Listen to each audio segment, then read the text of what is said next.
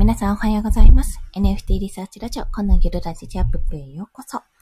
朝のライブ配信を始めます。ちょっと昨日はですね、コレクション作りでバッタバタだったので、本当に何もできず申し訳ないです。ち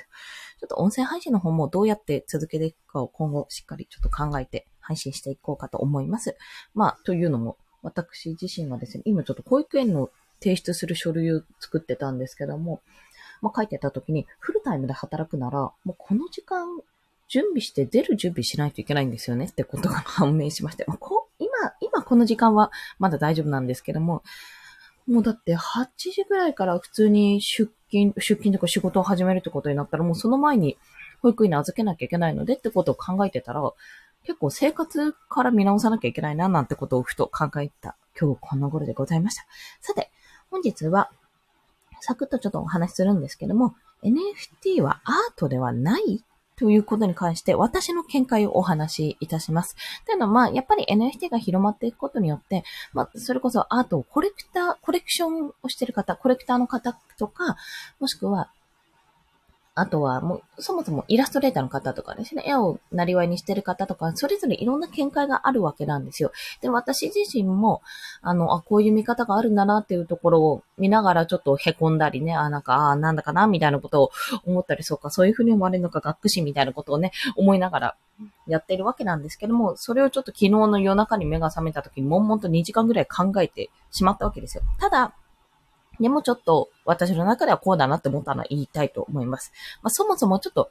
大前提として、まあ、アートが何たるかっていうことに関して定義を申すっていう話になってしまうと、多分これ今までの過去アートが、今までのアート作品はっていうことになってしまうので、そこに関してはごめんなさい。私まだ全くもって調べてないので、完全に感覚的な話で言わせていただきますね。で、まあじゃあ NFT はアートなんかどうなのかっていうことに関しては、まあこれは、てか NFT がうんぬんというより、アートってもの自体が、その誰かが作ったもの、誰かの手によって作成されたもの、まあもしくは日常の一部でも何でもいいです。写真とかもね、切り取られたもの、その人の目に映る何か、もう何でもいいんですけども、誰かの手によって何かの意図があって作られたものは全て芸術だと私は考えているんですね。すっごいざっくりしたこと言います。だから、例えばですけど、あの、なんだっけ、炎上する、うんと、なんかツイッターで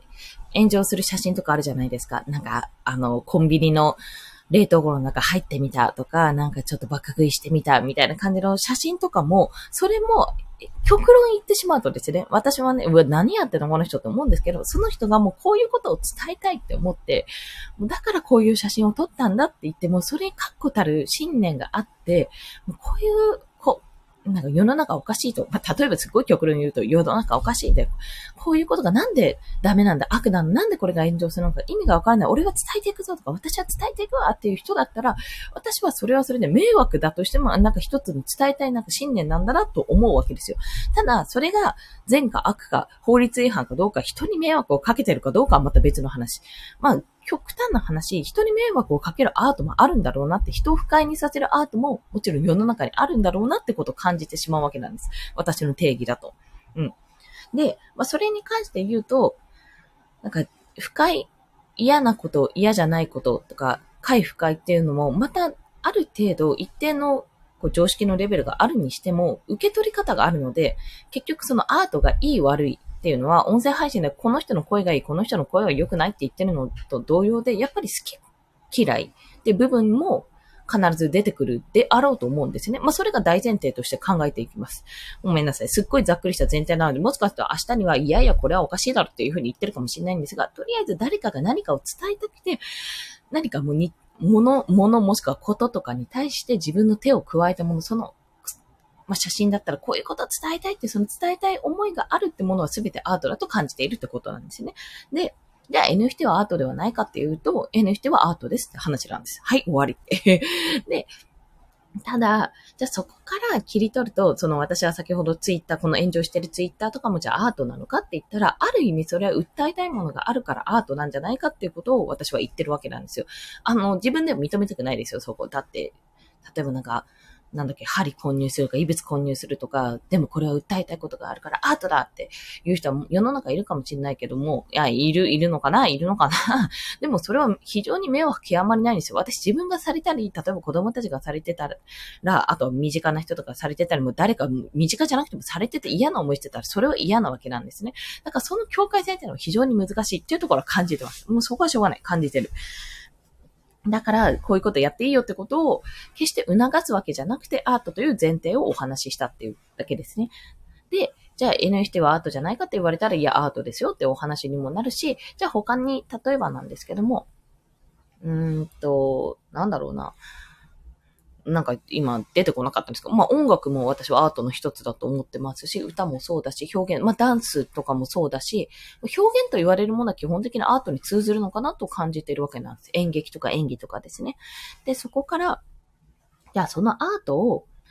例えば、NFT っていうのは結構いろんな価値とかをつけて、まあ投資、コレクションとして流すわけじゃないですか。で、その表現の一部を、まあ、アートとして出しているものに対して、まあ、価値をつけてそれを、まあ、売る。まあ、言ってしまえば、売る行為なんですよね。売る行為に対して、やっぱりちょっと懸念するところも、まあ、感じるとは思うんですよ、人によっては。それはそうなんですよ。あの、剣謀行為っていうか、あの、いわゆる同人世界にある、あの、原価で売ってくださいって自分の作業の時間は入れちゃダメです。儲けちゃいけませんみたいなところが、やっぱり少しアートの世界とか絵の世界とかイラストの世界とか何でもいいんですけど、そういった部分でやっぱ多少なりともあるんじゃないかなと感じているわけなんですね。で、私にとってその NFT ってやっぱりすごいなって思うところが、あの、かえっ、ー、と、じ、いろんなパターンがあるんですけど、私の中では、例えば技術、あもう芸術的な技術とかうんぬんじゃなくて、自分で商品を作れることだと思ってるんです。自分で何かを作ってそれを売ることができる。そしてそれが日本だけじゃなくて海外にリーチがかけられるってことが簡単にできるということがやっぱりすごいことなんですよ。で、それはスズリとかのオリジナルグッズ販売もそうだし、あのー、なんだっけ。えっ、と、ベースだ。あ、そうそう、ベースとかで売るのもそうなんです。今出てきた、出てきた。そういったことも一緒で、それと同様のことだと思ってるんですね。でもそれはあくまで私の見解だって、他の方はもしかすると自分の芸術、自分のアートを広めて、それに価値をつけてもらうための場所っていうふうに思ってるかもしれない。まあ、いわゆるオークション会場みたいなところだと思ってる方もいるかもしれないし、まあ、そうじゃない方もいるかもしれないわけなんですよ。で、まあ、それに対して、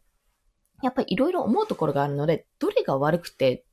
っていうか、どれが正義でどれが悪かってことは、やっぱり一概には言えないし、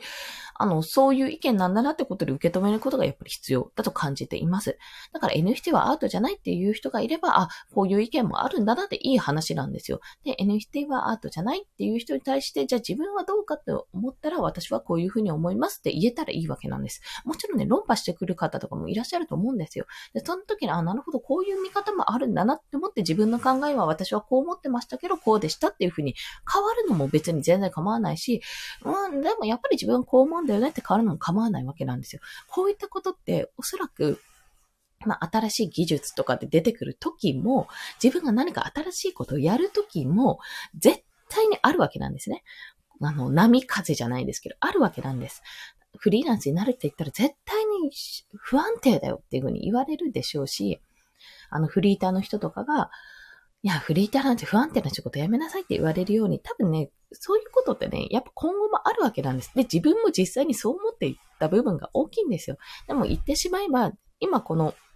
ルールが、日本の中でのルール、まあ海外のいろんな国の中でのルールってなかったら、その中で稼ぐってことは決して悪いことじゃないし、でも稼ぐってことは決して悪いことじゃないってのがまず第一と、